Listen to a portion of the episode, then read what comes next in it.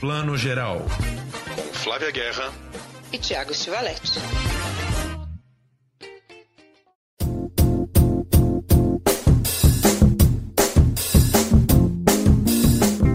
Bom dia, boa tarde, boa noite para você que está ouvindo o Plano Geral, o seu podcast de cinema.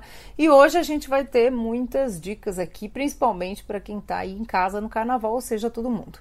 Nas séries a gente tem Lupin, tem The Servant, e tem também nas dicas da semana Malcolm e Marie, um filme aí com a Zendaya que tá dando muito o que falar. Mas antes a gente vai falar um pouquinho de Oscar e das shortlists do Oscar, né, Thiago? Vamos começar aqui esse nosso primeiro assunto. Mas antes eu digo aqui, oi Thiago, bom dia, boa tarde, boa noite. Oi Flavinha, oi pessoal, oi todo mundo. Pois é, né?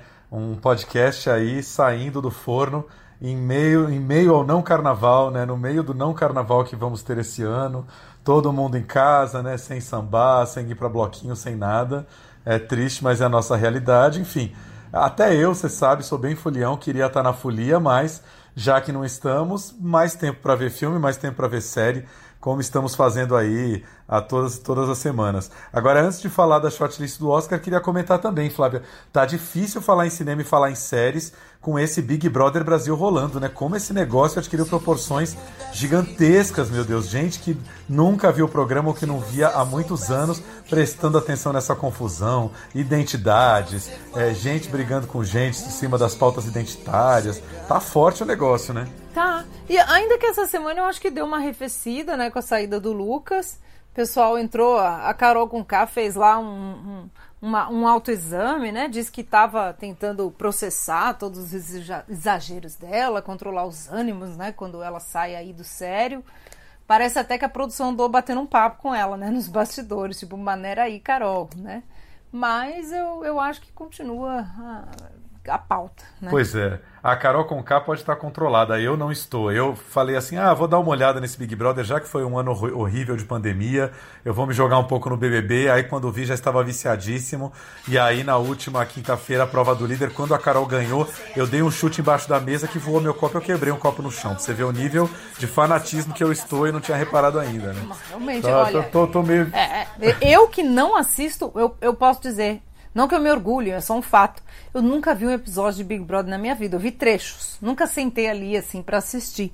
E eu ando vendo vários trechos no, no, na internet, nas redes sociais que tem postado, que junto dá vários episódios já, entendeu? Então, até eu que não sou fã, já tô abduzida. O que é maluco do Big Brother, que eu tô brincando aqui, que né, é, tá, tá, tá monopolizando muito as atenções, é que é um tipo de programa de reality show que casa perfeitamente com a internet, né? E gera memes, e gera repercussão no Instagram, no Facebook, no Twitter, é, domina as redes de uma maneira que parece que as pessoas meio se sentem conectadas de alguma maneira, né? Essa, essa falta do coletivo que a gente está vivendo, de repente se dá através do Big Brother, que com certeza nem é a melhor maneira da gente se conectar, mas acaba sendo, né? Aquele espaço público que um dia já foi a novela, agora é o Big Brother, né?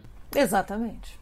Eu, eu, eu acho que é um grande fenômeno social, sociocultural para a gente entender os nossos tempos. Né? Estamos reproduzindo no Big Brother muito dos nossos ânimos né? Nosso, muito. Nossos ânimos acirrados, nossas ansiedades. Eu acho que a Carol entrou muito ansiosa.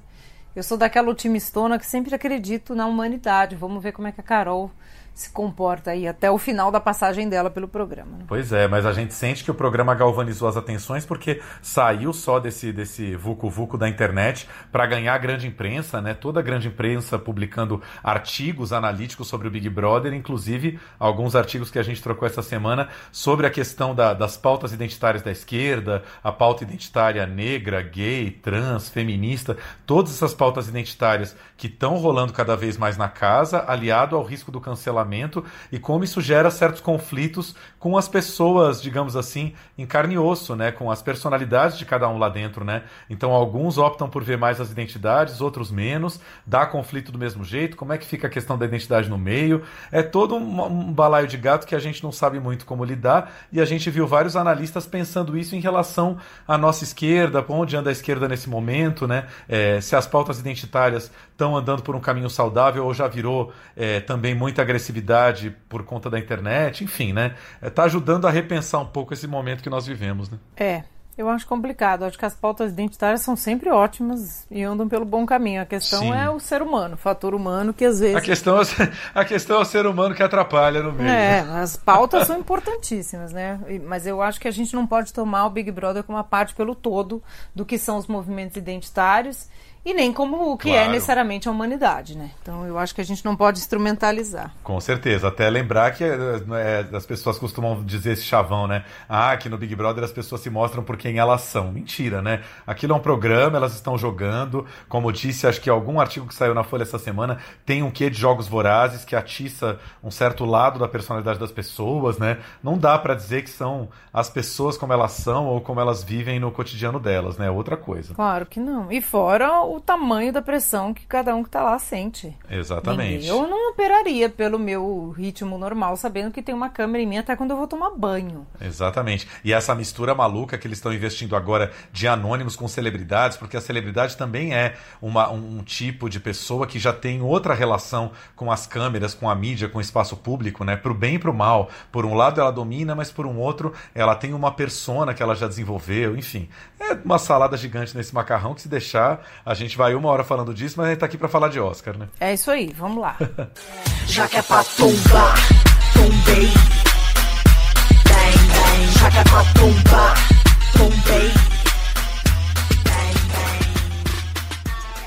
Então vamos falar um pouquinho de Oscar. O Oscar divulgou semana passada as suas shortlists. Para quem não sabe, as shortlists, shortlists são um pouco a peneira, né? A gente não gosta de futebol, a gente é mais do cinema, mas o cinema também tem a sua peneira, né? Foram peneiras aí dos 15 finalistas nas categorias documentário, filme internacional, e curtas, né? Curta documentário e curta de ficção e mais algumas outras categorias.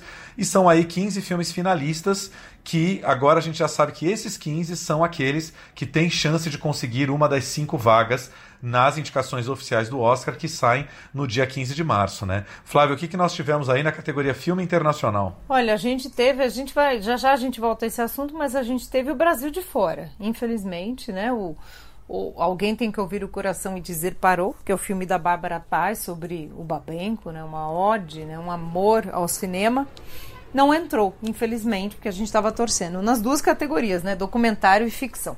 Mas o que entrou, que é muito interessante, aí eu já vou puxar, puxar a sardinha para o meu gosto aqui, é o representante do Chile, o Mole Agent, ou o, o espião, né? O agente duplo, que é um documentário delicioso. O Noturno, que é um documentário da Itália, também entrou. E eu tô citando aqui os documentários só pra gente comentar, né, Tiago, essa, essa tendência. O, e o Collective, que também é um documentário romeno, entraram. Então é interessante a gente ver que, pelo menos na shortlist, tem três documentários.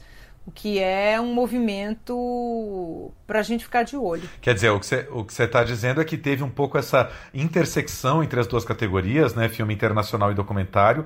Documentários que foram pré-indicados é, na categoria filme internacional, que foi um pouco que o Brasil apostou com o Babenco, né? Vendo se entraria em alguma dessas categorias, não entrou. E como você falou, o nosso vizinho Chile emplacou nas duas categorias, né? O único filme que aparece em ambas as listas, documentário e filme internacional, é O Espião, um filme que está na Globoplay, que a gente já vem falando muito e que vale muito a pena ver, né? Uma, é, é um documentário com comédia no meio, né? Esse velhinho que entra num asilo ali para espionar alguém, descobrir alguém que tá roubando umas joias lá dentro e tem um tom de comédia delicioso. Você vê que é um filme que, que cativa qualquer povo, qualquer idioma e qualquer língua, né? Olha, olha onde esse filme chegou.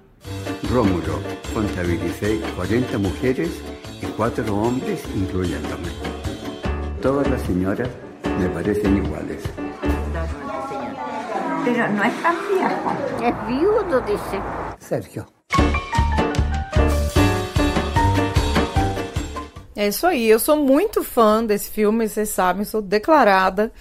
Desde que eu assisti no Festival de Sundance, hein, há mais de um ano, onde o filme estava participando, a diretora Maite Alberdi estava é, lá e eu até entrevistei a Maite na ocasião. Eu acho que é um projeto não só de, de, de, documentário, como de storytelling, né? De contação de história maravilhoso. Muito também por ser um documentário. Tem muita gente que assistiu e achou que não era um documentário, que aquilo tinha sido encenado, que não é possível como ela teve aquele acesso, construiu essa narrativa tão bem né, amarrada. Mas é um documentário sim. Então, palmas para Maite, que fez esse trabalho maravilhoso. Espero que ela seja indicada pelo menos em uma das categorias, se não nas duas. Pois é, isso que eu ia falar, pelo amor de Deus, tá indicada nas duas, tem que aparecer em pelo menos uma, né? Vai ser um balde de água fria se no final ela não entrar nenhuma nem outra. Eu realmente tô esperando até que entre em filme internacional, porque eu acho que o filme merece essa, essa, esse destaque, né? O Chile está entre os cinco países de filme internacional, porque é isso que você falou. É documentário, mas tem uma estrutura de narrativa que leva um pouco para ficção,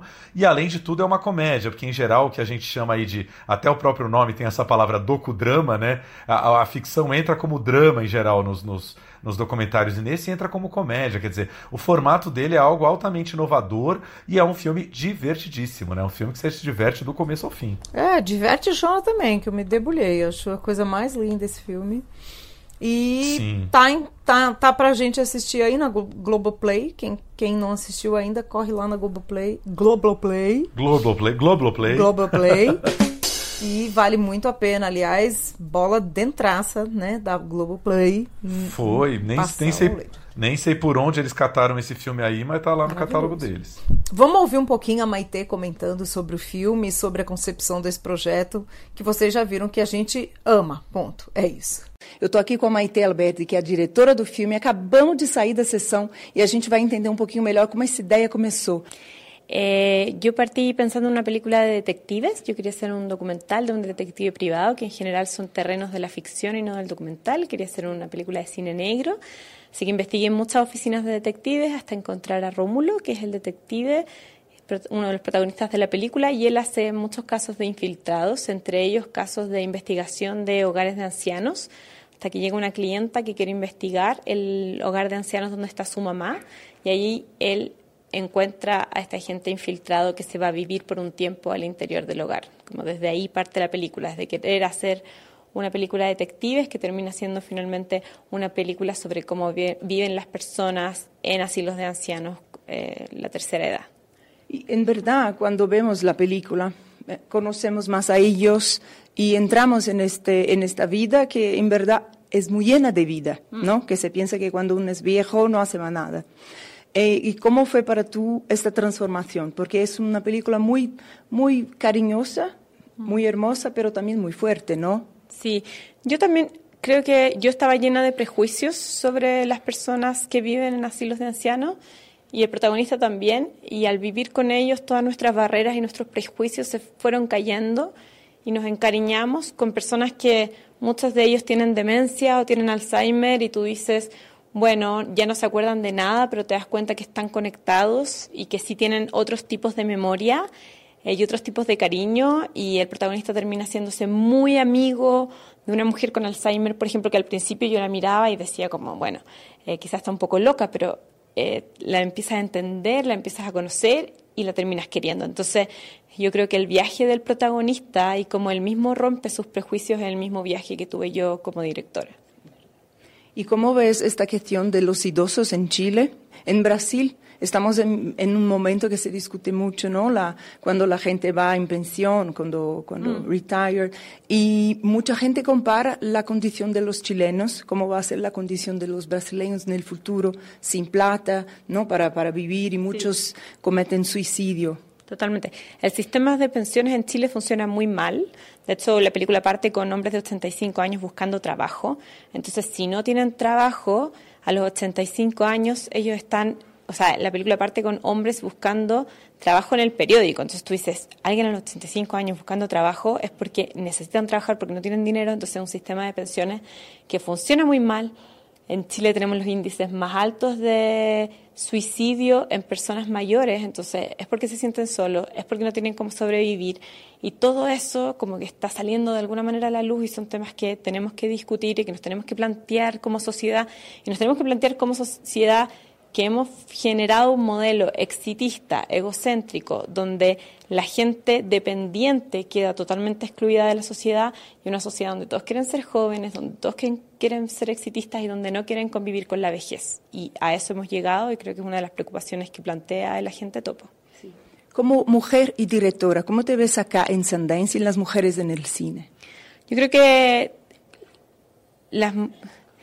Eh, las mujeres siempre hemos sido un número minoritario en el cine, sin duda ha ido creciendo, pero todavía es una industria que sigue homologando ciertos modelos machistas eh, de otras industrias. E ainda tem isso, né, Flávia? Maite Aliberti, uma diretora mulher, né? Ainda para completar esse pacote maravilhoso, filme do documentário ficção comédia latino-americana dirigida por mulher. Melhor impossível, né? É isso aí. Essa análise que ela faz do mercado, desse momento para cineastas mulheres, é muito precisa e eu tô torcendo. É triplamente, é mais um motivo ainda. Muito bem lembrado, Tiago. Muito bem. Bom, voltamos a falar então aqui dos filmes, internacion... filmes internacionais que estão na categoria. Alguma coisa, né? Um ou outro, pouquinhos aí estão acessíveis para se ver no momento. E eu e a Flavinha também já conseguimos ver mais um ou outro que passaram em festivais no ano passado, né? Então a gente tem aí, uh, o, por exemplo, o A Um Filho, que é um filme taiwanês, né? Um filme de Taiwan, que já está no Netflix já há algum tempo, né? Um dos filmes que, que, que, a Netflix catou lá atrás, entrou no ano passado e que é um, um, um filme de uma carga dramática fortíssima, né, Flávia? Sobre é, um menino que foi que, que, que, acabou de sair da cadeia, a relação dele com a família dele, é isso? É, são dois irmãos, né? É um dramão de família, né? Quando a gente fala de cinema oriental, a gente tem que lembrar que eles, assim, eu tô botando tudo num balaio só, colocando japonês, coreano e tal, taiwanês, chinês, mas tirando esse grosso modo aí imenso, o cinema oriental, ele é um cinema de dramas fortes, né? Ou cenas de ação forte, né? É um cinema assim dramático, não é aquela coisa zen budista, muito pelo contrário. Esse filme é isso, ele é um dramão de família, são dois irmãos, um faz tudo certinho, estuda medicina, tá todo direitinho na vida e o outro, entre aspas, aqui todo errado e um dia ele vai preso. Então são todos esses dramas dessa família, né? A honra, a dor. É um filme que tem um quê de policial também, porque tem as questões desse, desse filho, né? Esse jovem na prisão. Tem, tem um, uma direção muito muito forte, assim, apesar de ter uma linguagem bem hollywoodiana, né? Taiwan, essa, aliás, essa é a quarta vez que Taiwan é, é bom, se for indicado, né? Porque está na shortlist é, seria indicado ao Oscar de melhor filme estrangeiro, né? A última vez foi o Tigre e o Dragão que ganhou o filme do Ang Lee, né? E em 2000, faz tempo, hein, gente? 21 anos. Meu Deus, o Tigre e o Dragão já tem 21 anos. Parêntese aqui, meu Deus. Nossa senhora, tamo velho. Hashtag tamo, tamo velho. velho. E o diretor desse filme é o Chung Mong Hong, que a gente não conhece muito aqui no Brasil, mas ele tem uma cinematografia consistente, tem uma assinatura e tem ao mesmo tempo uma linguagem que assim, passa na Netflix como filme internacional. Não é, não é aquele filme como, por exemplo, o chileno que a gente acabou de falar, que tem uma coisa muito peculiar, uma fotografia muito peculiar, também por ser documentário. Esse não, é um filmão internacional, bem dirigido. E eu acho que tem grande chance, principalmente porque é uma aposta da Netflix aí nessa lista, né, Tiago? 你儿子真的蛮厉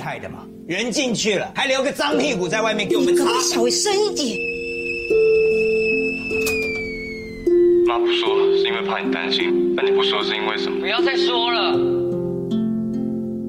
Sim, com certeza. E, aliás, estou olhando aqui na lista, outra aposta da Netflix que já está lá disponível, que entrou nessa shortlist, é o filme, é o outro filme latino-americano da shortlist, que é o filme mexicano, Já No Estou Aqui, que apareceu na lista aí, né, como I'm No Longer Here, que é a história aí de um líder de um grupo é, de cúmbia, apaixonado aí pelo ritmo da cúmbia, né, que é um ritmo extremamente mexicano, que precisa fugir do México para salvar a vida dele depois de um mal entendido com uma gangue local, ou seja, é um filme que mistura aí um tom um pouco musical com a questão das gangues, que são uma coisa muito forte no México, né? As gangues ligadas ao tráfico, tem esse lado violento, ou seja, outro dos filmes finalistas também já garantidos pela Netflix. Tirando esses, a gente tem um filme que a gente quase viu, né, Flavinha, ano passado, acabou não conseguindo ver, que é o Druk, a última rodada, que é um filme da Dinamarca, do Thomas Winterberg, que é um, um, um, diretor que a gente adora, lá de trás, né, fazia parte do Dogma dinamarquês, Festa de Família, até o mais recente A Caça. E o Druk é um filme que vai ser lançado direto nos cinemas agora no fim do mês, 25 de março. Um filme que tem cara de. Assim, só a história parece saborosíssima, né? Um professor aí que, para ajudar um outro amigo que está deprimido, ele resolve seguir a máxima de que é, é, não tem nada para melhorar o nosso astral do que beber, então eles montam meio que um clube do álcool e resolvem beber até cair, assim, né? Tem cara de ser um filme, um dos filmes mais leves aí do Winterberg e, e tá aí também finalista na, na, no Oscar. É basicamente um documentário sobre a pandemia, né? Beber até cair para matar o tempo e deixar a vida mais feliz. é assim, não. Fuck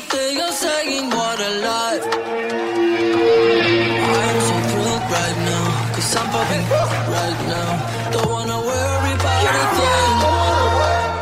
Det godt nok lang tid siden, jeg har haft det så godt, som jeg har det nu.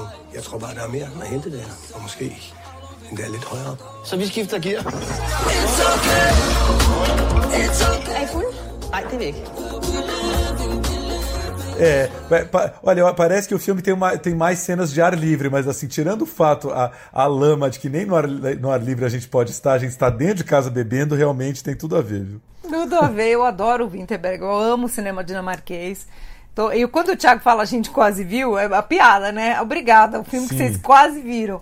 Mas é porque esse filme ia encerrar a Mostra de Cinema de São Paulo em outubro. Infelizmente caiu uma chuva exatamente na hora da exibição e a premiação, por motivos também de pandemia, foi ao ar livre ali, no, ao lado, né? No, no- em frente, quer dizer, atrás do auditório do Ibirapuera, onde tem uma tela né, a parede do auditório vira uma tela incrível, maravilhosa, que sempre tem sessões da mostra ao ar livre. Aí foi uma pena, Exatamente. acabou estragando a sessão, mas a gente está Exatamente. Só comentar que é, outros que também, outro que já está previsto para estrear no cinema, mas que a gente ainda não tem data, se eu não me engano, aqui, é o Nós Duas, que é o indicado da França, que parece ser um filme super sensível aí da relação de duas mulheres de meia idade, né? É, super indicado no, no César também, que é o Oscar da França, né? Que é um filme da Imovision também previsto para sair nos cinemas. Quem sabe a Imovision até anima também em lançá-lo até abril, antes do Oscar, para a gente já ver, é, ainda mais se o filme for finalista, né? É, França e Itália sempre marcando presença, né? França e Itália são os filmes com mais indicados aí historicamente nessa categoria filme estrangeiro e não falha, né? Em geral, eles estão ali na shortlist e acabam entrando é, nos cinco finalistas, pelo menos um desses países consegue vaga, é impressionante, né? É isso aí. Lembrando aqui, para quem de repente por agora falou: Nossa, mas como que o Rosa e Momo não entrou pela Itália? É porque não foi indicado pelo país. Né? Em geral, os filmes que são indicados pelas comissões oficiais que seus países escolhem, aqui no Brasil agora é a é a equipe da Academia Brasileira de Cinema, que é uma entidade que reúne profissionais do cinema do Brasil inteiro, que nomeia uma comissão. Antes era nomeada pelo Ministério da Cultura. Cada país tem essa comissão né, oficial. E o filme indicado pela Itália foi o Noturno, né, do, do, do Rose, e não o, o Rosa e Momo. Talvez a Sofia Loren possa entrar como candidata a melhor atriz, mas eu acho muito difícil que essa categoria, como a gente já falou no nosso último programa, é uma das melhores e mais concorridas desse ano, tá? Só para quem Exato. passou um Rosa e É. Momo aí pela cabeça. Isso, já que você falou em Sofia Loren, é o mesmo caso da nossa é, ligeira esperança aí, né? Acho que é bastante otimista de isso acontecer também com o Bacurau, né? Muita gente comentou, olha, o Bacurau ganhou prêmio dos Círculos Críticos de Nova York, né? Teve, teve várias instâncias aí de críticos nos Estados Unidos premiando o filme, mas é o mesmo caso, né? É, Brasil não tem, não teve o Bacurau como indicado oficial no ano passado, né? Que foi A Vida Invisível, muito menos esse ano, que foi o Babenco, então existe uma leve esperança que o filme apareça em alguma outra categoria aí, é roteiro, quem sabe, ou direção, mas é, é muito difícil, porque aí são as outras categorias que a gente sabe que são muito mais reservadas a Hollywood, né? Aí nesse caso, como a Flávia falou, Sofia Loren, por ser a Sofia Loren, tem muito mais chance. Né? Exatamente. Aliás, o nosso Bacurau foi indicado no Independent, não foi? Spirit Awards. Isso, E a gente exatamente. tá torcendo muito. Outro filme que foi indicado no Independent e a gente e tá aí, acho que é um, um bom candidato desse ano é o Covades Aida ou Aida, que é um filme que conta e estreou, na verdade, no Festival de Veneza no passado na competição. Acabou de ganhar o prêmio do público no Festival de Roterdã, né? Tá indicado, como eu falei, no Independent, e conta a história de uma tradutora da ONU, a Aida ou Aida, que tenta salvar a família dela num, num, num- num massacre, um dos mais horrorosos massacres que ocorreram nos Balcãs, que é o massacre de. Eu não sei falar, tá, gente? Perdoem meu, meu, minha, minha- meu sotaque aqui, mas é o Srebrenica, né? Que foi uma cidade que foi massacrada ali na época do, do, dos conflitos em 2013, né? Que mais milhares de pessoas morreram. É um dos massacres mais horrendos dessa história das, dos conflitos nos Balcãs e o filme trata disso. Então tem esse apelo internacional. É um filme bem dirigido. Espero que alguém tenha comprado ou compre logo para passar logo no Brasil. É isso aí. Então, isso foi mais ou menos o nosso passadão breve aqui de filmes internacionais, né? Tem muitos outros filmes na lista: é, Guatemala, Hong Kong, Irã, Costa do Marfim, Noruega, enfim, uma lista de 15 filmes bacanas. A gente estava falando aqui, vou puxar esse gancho para a gente falar da categoria documentário, porque é, é isso: a França conseguiu emplacar o seu filme na categoria filme internacional, que é o Nós Duas, e já a Itália emplacou o seu Noturno na categoria documentário, Noturno, que é um filme que estava na Mostra de São Paulo ano passado, e agora entrou nessa shortlist que está incrível de documentários, né, Flá? E eu sou muito fã. Bom, eu sou suspeita, né, gente? Porque documentários amo. Amo o, o trabalho do Gianfranco Rosi, né? Que é o diretor do Noturno.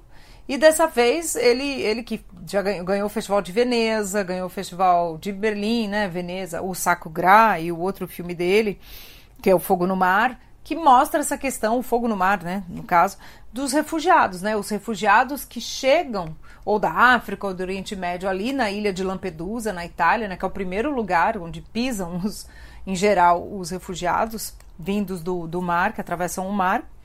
E ele, dessa vez, ele, atrave ele atravessou o mar para o outro lado e foi para essas, essas terras. Ele passou três anos filmando, né? Pessoas que estão tentando viver uma vida normal em terras de conflito, né? Então é um filme que ele é todo observativo, não tem aquele tipo estilo de entrevista jornalístico, talking head, muito pelo contrário. E ele vai construindo essa narrativa, né? Tem algumas cenas ali, tem um ritmo muito particular, mas tem algumas cenas que valem toda essa observação que a gente fica, todos os silêncios. Eu acho que é um filme super forte, né, Tiago? Sim. É, não, não, acabei não vendo Noturno, né? Foi um filme que passou na Mostra de São Paulo. Espero que daqui a pouco volte aí disponível pra gente em algum lugar. Mas eu queria chamar a atenção que essa lista dos 15 documentários, ela tá bem mais acessível pra, pra galera do streaming, porque ela tá meio que salpicada, tem um filme em cada plataforma aí. Então a gente tem, por exemplo, é, o Boys State, que é um filme que a gente comentou aqui já um tempo atrás, que é um filme da Apple TV Plus. Assinantes da Apple TV Plus podem ver esse filme lá gratuitamente na plataforma, que é um filme sobre um instituto de educação política para meninos muito jovens, né? Então são meninos criados para pegarem esse gosto pela política e, quem sabe, é, serem políticos no futuro, né, se candidatarem a cargos públicos nos Estados Unidos. E já dentro dessa instituição você tem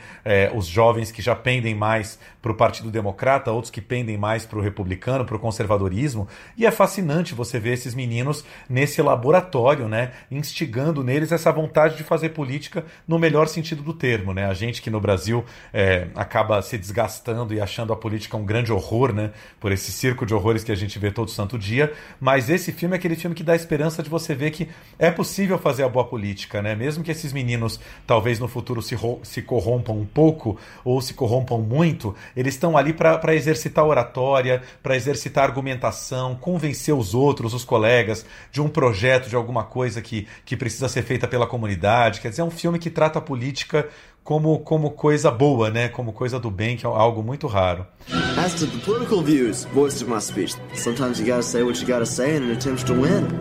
I think he's a fantastic politician. But I don't think a fantastic politician is a compliment either. We're gonna do shock and awe. It's gonna be awesome. I want y'all to take out your phones and go on Instagram. Everyone, come on. Oh my god. Esse filme está na Apple. Agora tem um outro, Flá, vamos discutir alguns aqui ainda, né? Mas eu queria falar um pouquinho desse filme da Amazon, que você me indicou para ver e eu adorei, e que é um filme que já está vindo forte aí nos círculos de críticos americanos, que é esse documentário chamado Time. Vamos falar um pouquinho dele. Vamos. Antes disso, eu vou fazer uma parte aqui. Time é um filme que foi premiado no Festival de Sundance ano passado. E eu brinquei com o Thiago, mas é fato, viu, gente? Você quer saber o que, que vai estar tá ali na lista dos filmes para documentário do Oscar seguinte? Fica de olho na seleção de Sundance. Eu vou dizer aqui, ó, Boys State, Creep Camp, Dick Johnson is Dead, né? The Mole Agent E o Time, cinco. E o Truffle Hunters, que também tá, seis filmes dessa shortlist estrearam em Sundance o ano passado. Então é incrível como eles têm esse olho maravilhoso, né? Não por acaso a nova diretora de Sundance, a Tapta Jackson, era a diretora do departamento de documentário de Sundance. Então ela tem um olhar incrível. E depois, como disse o Thiago, o documentário, por ter um lançamento mais direto, mais fácil, é, chega mais rápido pra gente. Então é bom que a gente fica de olho aí nas plataformas. E o Time, né, Thiago, ele é sobre esse tempo, né? O tempo que essa mulher, que a gente vê logo no começo, muito jovem, batalha para tirar o marido dela da prisão, né? E o quanto esse tempo é, é uma vida esse processo desse filme, né? Ele tem esse valor de documento mesmo da vida dessa família, né, Tiago? É, exatamente. Ela tem um nome maravilhoso, né? Essa mulher, ela se chama Fox Rich.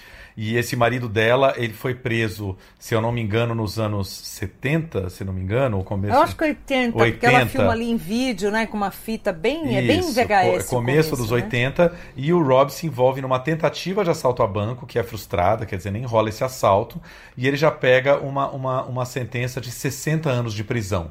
Né? E aí já, já começa a polêmica, né? Ultraconservadores, extrema-direita vão dizer: ah, mereceu, tá certo, tentou assaltar um, assaltar um banco, tem que passar o resto da vida na cadeia. Mas, assim, né? É, pessoas um pouco mais é, sensatas dirão que, nossa, foi uma tentativa de assalto e é uma pena que quase que a gente poderia chamar de uma prisão perpétua, né? 60 anos de prisão é muito tempo. E essa Fox Rich vai batalhar durante décadas para tentar tirar o marido na, da prisão sem nunca perder a esperança, né? Criando seus filhos em casa sem pai, né? Esses filhos criados sem pai dentro de casa e os anos vão se passando e esses meninos vão crescendo. Esses meninos passam da, da infância até os 20 anos de idade sem conviverem com o pai, né? Visitando um pai na cadeia que eles nunca tiveram presentes em casa. E a obstinação dessa mulher é fantástica, o quanto ela não desiste, ela luta contra o sistema penal, é advogado atrás de advogado, ela, ela é, uma, é, uma, é uma incansável batalhadora. E ela tem um lado que eu acho muito interessante do filme, que num dado momento ela faz é, o que a gente poderia chamar talvez de palestras, mas é quase uma pregação é, em que ela tenta inspirar outras pessoas da comunidade negra a não desistirem é, face aos problemas que eles enfrentam. E aí, nesse ponto, ela quase, vou falar isso no, no bom sentido, tá? Não estou ironizando nem nada. É quase uma pastora. Ela tá ali é, em cima de um palco pregando fé e esperança para as pessoas nunca desistirem de lutar contra um sistema que a gente sabe que é ultra injusto para a comunidade negra, né? E nisso o filme ganha total. Judge's office. My name is Sybil Richardson, and uh, my family is awaiting on a ruling regarding my husband's matter. I was just wondering if you might have any information on like an update on it. no, we don't have anything. You have to just with us on Monday. Yes, ma'am. Thank you so much. Okay, all right. Have a good weekend. Bye bye.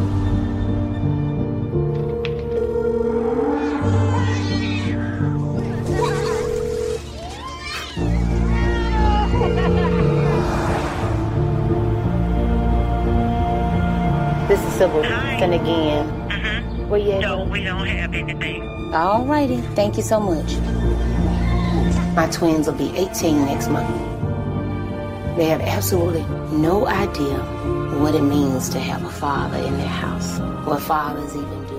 É isso aí, mas se eu não me engano, eu acho que deve ser meio dos anos 90, talvez meio pro fim, porque a gente tem mais ou menos que ela ficou 20 anos nessa batalha. O filme foi lançado em 2021, a data deve ser mais ou menos essa, e ela foi gravando, né? Ela começa gravando num tom de diário toda essa luta, contando. Quando o marido é preso, ela, tá, ela já tem outros filhos, tá grávida de gêmeos, e a gente vai acompanhando esses gêmeos crescendo diante das câmeras dela, das nossas. Então, esse, esse valor de produção caseira e ao mesmo tempo como disse o Tiago, que fala de uma questão universal, né, que são os direitos dos cidadãos negros, não só nos Estados Unidos, é o que dá ao filme esse esse tom, né, tanto no formato quanto no conteúdo. Então, é um filmaço mesmo. Espero que entre, ainda mais Exato. nesse ano que a gente tem discutido tanto esse tema, né? Pois é, é um filme que foi meio que é, patrocinado, digamos assim, né? Ganhou um selo do New York Times. E aí, como falou a Flávia, depois de Sundance, ele chegou muito forte no final do ano passado. E assim, foi indicado em várias das premiações dos círculos de críticos, que são, são premiações ultra importantes nos Estados Unidos, porque meio que cada estado tem o seu círculo de críticos que dá seu prêmio. Aí acaba sendo um pouco como as eleições, né? As primárias americanas, que você já vai sentindo um termômetro do, dos preferidos dos críticos. E é, esse filme ganhou por exemplo, uh, uh, uh, o Círculo dos Críticos de Los Angeles, que por ser ali a meca de Hollywood é um dos mais fortes, né? Isso com certeza foi, foi fundamental para o filme é, chegar forte no Oscar, nessa shortlist do Oscar. O filme está na Amazon. A, única único é, senão que eu, que eu tenho contra o filme, já brinquei até com a Flávia, ele tem uma trilha de pianinho um pouco insuportável, no, a meu ver. Você vê que assim tinha todo o material filmado, eles foram lá e, e tacaram uma trilha de piano em cima, que é um pouco aquela trilha forçando um pouco o melodrama, né? Forçando a emoção, mas enfim, isso é, é aquele comentário, como é que fala? É, é, para além do filme, né? Quer dizer, não, não, tira, não, não tira nem um pouco o brilho do filme. Assim. Exatamente, não tira não. É bom que a gente já fica por dentro do que do que tá rolando, do que tá aí na, na lista do Oscar, mesmo que ele não seja finalista, o filme tá na Amazon, não perca. People have no respect for other human beings' lives. No matter how sane or how understanding you try to be, it just will make you lose your absolute mind. You know how I'm gonna be smiling when you come home.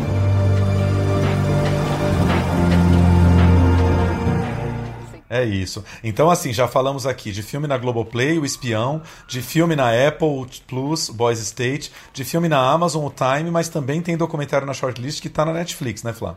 Eu vou falar de um aqui, gente. É um dos filmes mais esdrúxulos que eu vi nos últimos tempos. Não por acaso ganhou o prêmio aí de inovação em Sundance ano passado. Se chama Dick Johnson is Dead ou As Mortes de Dick Johnson procurem lá na Netflix, porque o algoritmo esconde essas coisas da gente, porque não são as coisas mais pops. Quando a gente entra ali, né, na, na, no indicados para você, ou lançamentos, em geral aparecem as coisas mais pops que amamos, mas não é só isso, né, o catálogo da Netflix. E esse filme conta a história do quê?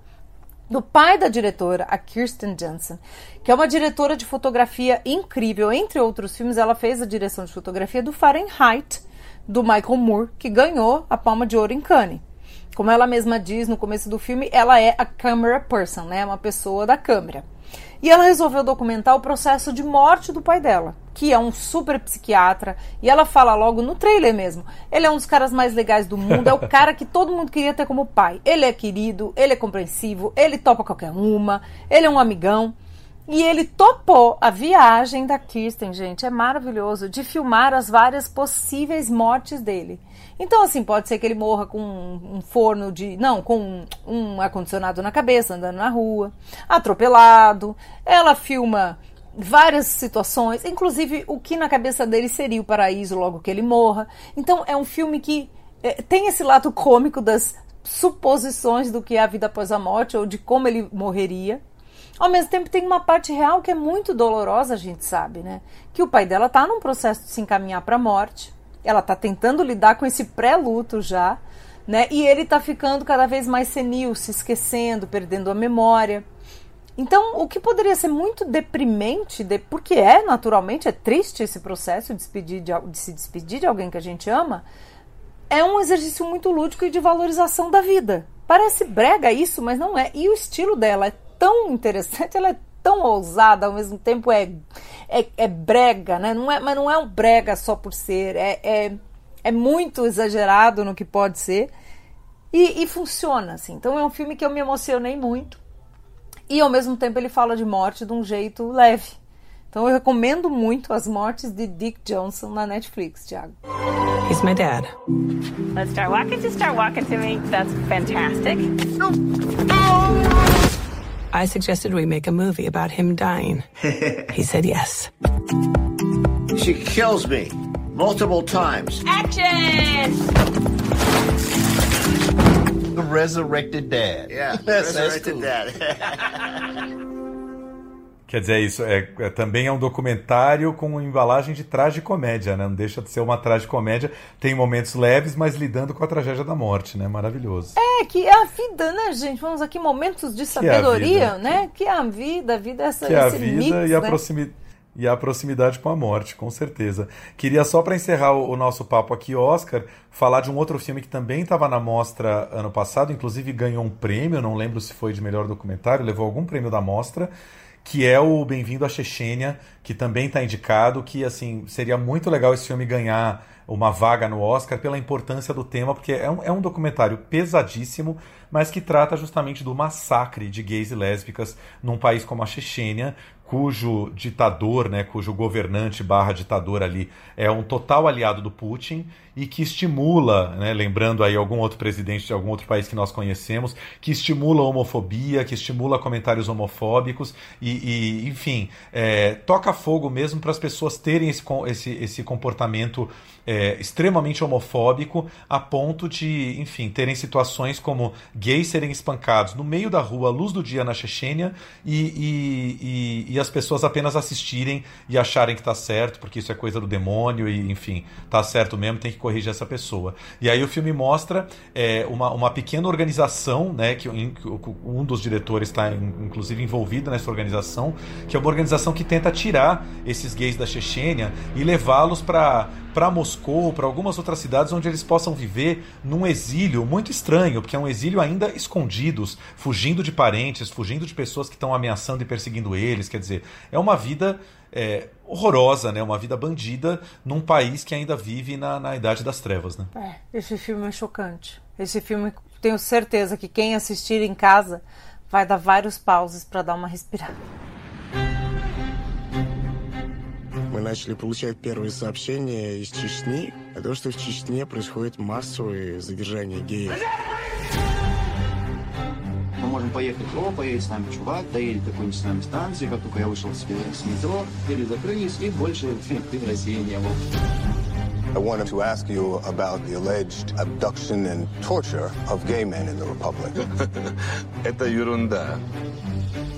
É, esse filme ele precisa de um Prozac do lado, porque ele é realmente ele é, ele é de derrubar. Eu lembro que eu vi um dia de quarentena que eu já não estava muito bem e eu tive que ver ele picado, porque assim, é um filme que te faz mal nesse sentido, né? Te deixa realmente para baixo de falar, meu Deus do céu, como essas realidades existem. Existem no Brasil, que a gente sabe, né? É que aqui, como a gente está na terra da cordialidade, não é uma coisa institucionalizada, né? Não é uma coisa que é, na televisão você vai ver um gay sendo espancado abertamente. Mas a gente sabe que acontece também, né? Acontece veladamente. Agora, imagine um país onde isso é aberto e escancarado, né? É isso aí. Assim como Collective, que a gente vai detalhar, porque tem muitos filmes aí que tá na lista, né, do Oscar de melhor filme estrangeiro pela Romênia, que é uma porrada também, um documentário sobre corrupção na Romênia, no sistema de saúde, mas que infelizmente podia ser no Brasil, podia ser em qualquer outro país.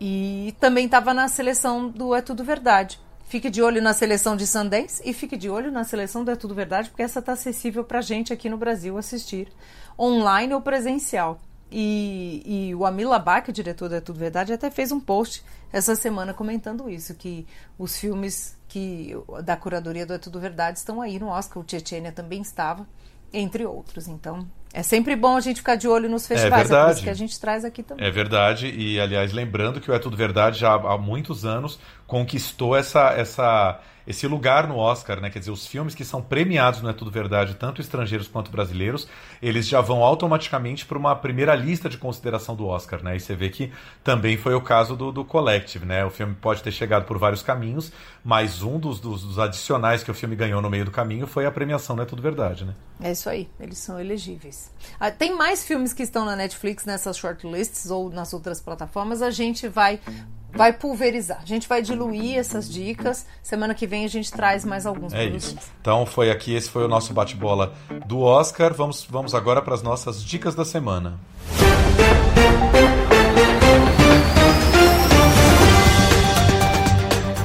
Flavinha, temos aí algumas coisas lançando. É, tem um que eu queria muito comentar aqui, porque era um dos filmes aguardados aí desse começo de ano na Netflix, que é esse filme chamado Malcolm e Marie, um filme em preto e branco, aquela aura de filme cult que os cinéfilos adoram, né? Um filme em preto e branco, filme da pandemia, um casal apenas dentro de uma casa discutindo, né? Filmes que podemos fazer na pandemia, apenas dois personagens, e que é o filme aí, a grande, digamos assim, estreia da, da, da Zendaya como protagonista de cinema, né? Fazendo um grande filme depois do sucesso dela na série Euforia, dirigida pelo Sam Levinson, que é também o diretor de Euforia, né?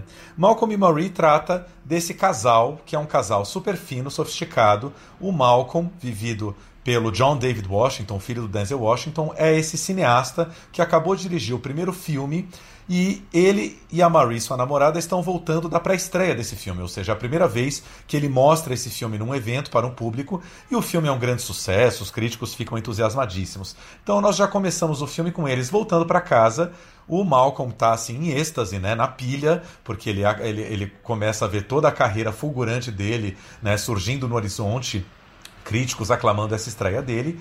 E a Marie, vivida pela Zendaya, é a namorada que, assim, chegou da pré-estreia um pouco de mau humor. E a gente vai entender ao longo do filme por que, que ela está de mau humor, porque ele cometeu uma gafe imperdoável é, em relação a ela na pré-estreia, não vou detalhar aqui o que, que foi, e logo a gente vai descobrir outros detalhes, né? Que a, que a Marie também é atriz, mas ela não é a protagonista desse filme, e ele escolheu outra pessoa como protagonista. Enfim, várias mágoas em relação a esse casal e a esse projeto vão surgindo. E aí, assim, o Sam Levinson, que eu acho um diretor incrível, tem que ficar de olho nesse cara. O Euforia já é uma série cuja direção, assim, é afiadíssima. Cada episódio tem uma direção altamente elaborada. Ele faz um filme aqui é, um pouco mais cara de Sundance, né? Um filme, um filme independente, cult, assim, pequeno, né? Que está na Netflix, mas no, no, no mundo normal ele ia estrear num circuito pequeno, aí num circuito restrito.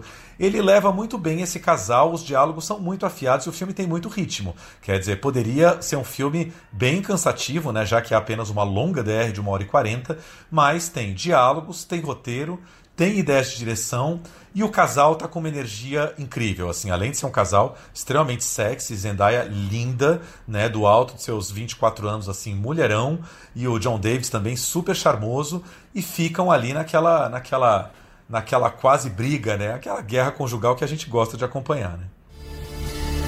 You want control. Because you can't imagine the reason I'm with you is because I love you. Everything that you've been through, everything. That's what made you you. The girl that I love, the girl that I fuck with. I will carry you. All I wanted tonight was thank you, Malcolm. That is it. You know that I'm thankful. You know that I made a mistake, so why turn it into something more? Because about how you see this relationship. Look at me. I'm the last person standing. Me for dear life. Agora, Thiago, deixa eu te fazer uma pergunta, porque a gente tinha trazido esse tema aqui anteriormente, algumas edições, e agora a gente já viu o filme. O que, que você achou dessa questão, essa discussão que foi levantada de que a Zendaya seria muito jovem para fazer o papel da, da mulher, do, do Denzel, do Washington, né? Não do Denzel, do filho do Denzel. Que, que você acha na, na tela? Como é que esse casal foi? Você concorda com essa polêmica? Não? Pois é, é complicado. Essas questões eu tendo a achar que é, cada um com a, com a, sua formação, né, com seu seu background, assim, com tudo que pensa, já traz o seu enfoque para um filme como esse, né? Eu que sou uma pessoa mais aberta a esse tipo de casting, eu achei que, que o casal bate bem ali na tela, porque é, o John David, né, nós sabemos aqui, estamos trazendo a informação de que ele tem 36 anos, mas ele pode imprimir um pouco, ele imprime um pouco mais jovem na tela. Ele é magrinho, ele tem um tom jovial. A, do, da mesma maneira, Zendaya tá ali é, com uma super maquiagem maquiagem tal, imprimindo um pouco mais velha. Então, para mim, bateu legal. Assim, acho que é um casal, e, e, a gente até discutiu isso, né, Flávio, outro dia, é, do que é dado no filme sobre esses personagens, dá a entender que a Marie é uma namorada recente dele, que tá com ele ali há talvez é, 3, 4 anos, não é uma pessoa que começou a namorar ele adolescente, ainda ultra jovem, que teria outra cabeça, enfim. É, até o personagem dela tem uma cabeça como eu diria assim, quase toda mulher, eu diria que é muito mais madura que os homens no relacionamento, ela é muito mais madura que ele na relação, sabe? Então, é, isso acaba compensando um pouco. Não existe uma, um casal em que ele é o, o mais velho, o cara que manipula ela. Não, muito pelo contrário. É uma mulher, ela é uma mulher muito mais colocada ali na relação. O que leva à segunda questão, que a gente também discutiu um pouco, que é a coisa da, da falta de sexo. A gente vai falar um pouco mais isso na, na, na edição da, da, semana que vem, mas como todo produto Netflix, o filme não tem muito sexo, não, sabe? Tem umas leves pegadinhas ali, eles se pegam, ele vai para cima dela, ela se esquiva, mas o filme não tem sexo, o filme não tem uma, uma pegada mais forte, fica nessa longa e intensa DR que também tem muito a ver com os dias de hoje, né? A gente neurotiza demais, é DR demais e, e, e, e, carinho de menos, né? Ah, mas nós vamos trazer um especial sobre isso, muito bom que o Thiago falou, que é justamente Exatamente. o sexo no cinema. Você que está escutando a gente no seu radinho, no seu celular, Conta aí pra gente qual é o filme que, né, que você mais gosta, que traz o sexo, o erotismo bem representado, bem explorado, delícia no cinema, sem banalizar, assim. Estamos caçando, fazendo essa listinha. Então, traga aí. É isso. E conta pra gente, a gente vai fazer um post lá no nosso Insta para vocês comentarem. Além disso que a Flávia perguntou, eu adicionaria outra pergunta. Qual foi a última grande cena de sexo que você viu no cinema? Porque tá difícil, Brasil. É, realmente, realmente. Eu tenho um filme aí que eu acabei de assistir brasileiro que se chama. É, olha, é, um, é Cristabel. É um filme que pouquíssima gente ouviu falar, participou no Festival do Recife ano passado, baseado num poema, depois eu conto mais. Mas esse tem um erotismo muito interessante que fazia tempo que eu não via, assim. E a gente está filmando pouco, né, gente? Estamos filmando pouco sexo. É, bem filmado, hein? Não, não, é aquele sexo de sempre do male gaze e explorando demais o corpo da mulher, não. A gente está atrás de outro sexo, né, Tiago? Sim, male gaze, como a Flávia falou, é meio que o olhar masculino, né? Que a gente não repara, mas é, as os círculos feministas têm discutido muito isso com toda razão, o quanto o nosso olhar de cinema foi construído por um olhar masculino, porque né, 99% de diretores homens para 1% de mulher. Então, tem to teve toda essa construção ao longo de décadas que estamos tentando muito aos pouquinhos desconstruir aí, né? É, e estamos falando de sexo LGBTQ+, também, viu? Então, isso, é tudo. Exatamente. É, Bom, já falamos bastante aqui de cinema, vamos falar um pouquinho também de outro assunto que a gente adora aqui, que são as séries que a gente adora no streaming. Flavinha, é, você acabou de ver uma série na Netflix aí que também está bem popular, ficou é, semanas aí entre as mais vistas da Netflix, né? Conta pra gente. É isso aí, olha, a gente até que demorou para trazer aqui, porque é um acontecimento. Acho que junto com o Bridgerton é a série né, mais assistida desse ano, já dessa temporada na Netflix, que é Lupin. Eu sou fãzaça do Lupin, o personagem original. Ele era é, é um ladrão né, charmoso, inteligentérrimo dos quadrinhos franceses. Na Itália ele é também super famoso, tem músicas. As músicas do desenho animado, que ele virou desenho animado, são conhecidas na Itália. Assim, ele, é, ele é muito mais cult né, na Europa do que no Brasil. E aí ele ganhou o mundo com o Omar Sy. O Omar Sy, na verdade, ele faz um garoto de origem africana, cujo pai é, é, morre de um jeito, né, de uma forma muito injusta, acusado pelo patrão de ter cometido um roubo na casa. Ele era um motorista dessa família. E o, e o Omar Sy faz o, o filho desse motorista, né? E de presente ele ganha do pai um livro do Arsène Lupin, né? Um livro do Lupin, que é uma coleção, né? Uma coleção juvenil. E aí ele cresce, enfim, eu não vou contar aqui, não vou ficar dando spoiler da série. E ele é um cara que, na verdade, ele é golpista, dá vários golpes, ele é tão inteligente, sofisticado quanto o Lupin, que é o seu grande mentor, mas tem uma trama aí é, original nessa série da Netflix. Eu acho que foi criada pelo Maurice Leblanc, né? Quer dizer, o personagem original do Arsène Lupin foi criado pelo Maurice Leblanc no, no, no 1900 ali, né? No começo do, do século 20. E agora a gente tem essa série que revisita tudo isso e traz o Lupin, né, ou o espírito do Lupin, para Paris contemporânea, para a França contemporânea. Eu adorei, Thiago. É, super leve, é bem dirigida, tem um ritmo delicioso. E o Marci, né, gente? O Marci chega lá fazendo karaokê no fundo verde, eu já acho maravilhoso. Sou fã do Omar assim, desde os Intocáveis. Então, é difícil não gostar de Lupin. Hérité d'un livre qui est bien plus qu'une histoire.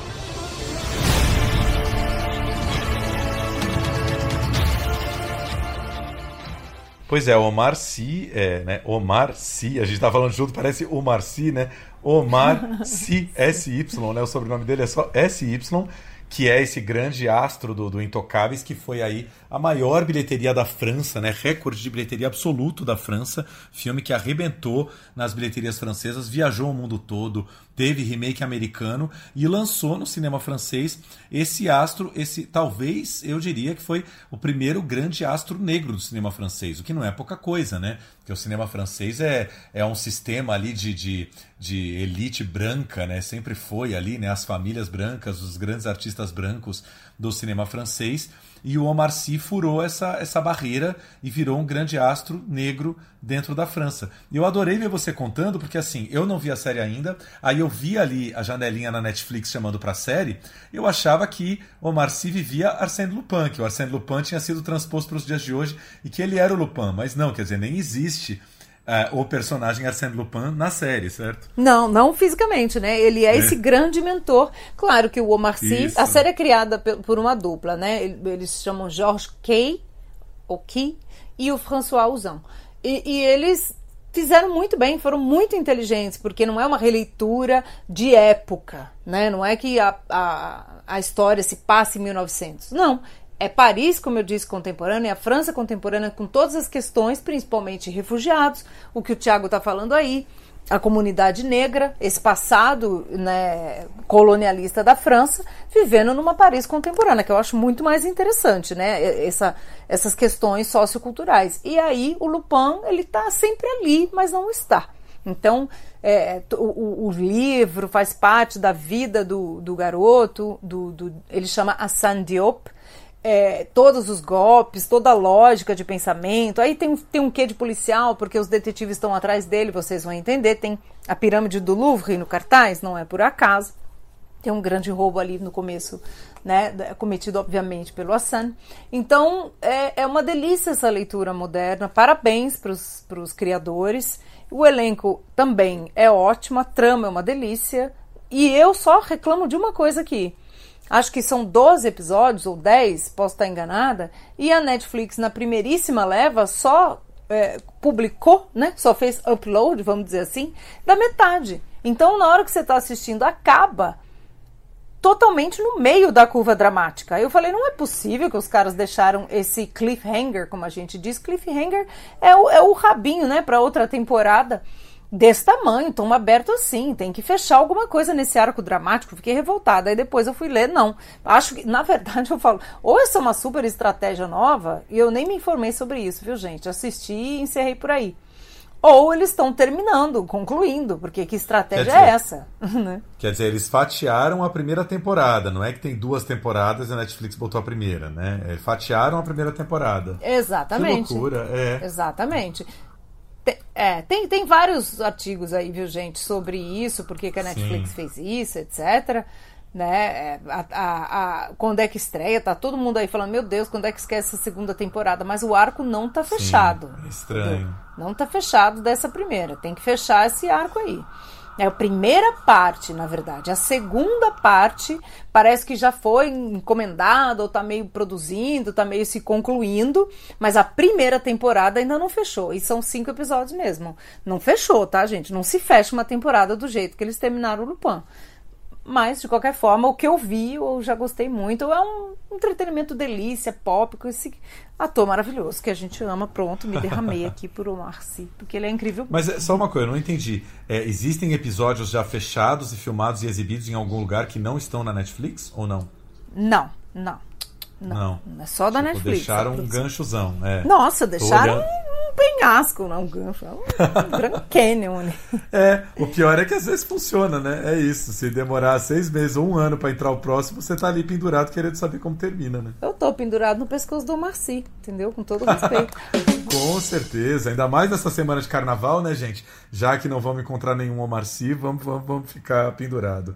Eu queria só, antes de encerrar, comentar brevemente também uma série que a gente adora, que a gente falou aqui da na, na primeira edição do ano, do que vem por aí, que é a segunda temporada de Servant, né? Servant, ou A Empregada, né? Uma série da Apple TV Plus, dirigida aí pelo nosso querido M. Night Shyamalan. E a Apple tá aí jogando a segunda temporada a conta gotas, né? Um episódio por semana, porque é o sistema da Apple. E aí, Flavinha, tá Tá complicado, mas assim, o, o, o Shyamalan é alguém que a gente pode esperar tudo, né? Até agora temos cinco episódios exibidos. E aí, assim, começou num tal de absurdo, assim. É, para quem não lembra, Servant é aquela série em que um casal é, perdeu o bebê no nascimento, é, a mulher não se conforma com a perda, ficou criando um bebê postiço, né, um boneco de bebê. Dentro dessa loucura, chamaram uma criada para cuidar desse bebê postiço e num dado momento essa criada trocou esse bebê postiço por um bebê de verdade. Isso tudo na primeira temporada. Só que esse bebê nós já entendemos que não é da mãe, né? Esse bebê é algum bebê que essa empregada trouxe de algum lugar para essa mulher criar e ela vai pirando de que esse filho é o dela, né? Fingindo que ela não perdeu filho nenhum. Final da primeira temporada, a empregada vai embora levando esse filho, ou seja, desespero total, esse casal sem filho. E aí a segunda temporada começa com esse casal querendo ir atrás dessa, dessa, dessa empregada, dessa babá, onde ela está, onde ela foi parar. E aí a, a série começa num absurdo, assim, você fala, meu Deus, a maneira como eles encontram a babá é, é, é, um absurdo tamanho, mas, mas tem a ver com a cabeça do Shyamalan, sabe? É um absurdo que vai crescendo e você tem que embarcar nesse absurdo até as coisas fazerem sentido. Mas assim, é, dá uma sensação às vezes que não tinham fôlego para a segunda temporada, estão tentando estruturar, mas com Shyamalan nunca se sabe. Pode ser que chegue nos últimos três episódios ele amarre a coisa de uma maneira tão espetacular que quando você vê você está pedindo a terceira, né? Nunca se sabe. How much did those boys tell you about what happened? What if she wakes up? What if she remembers?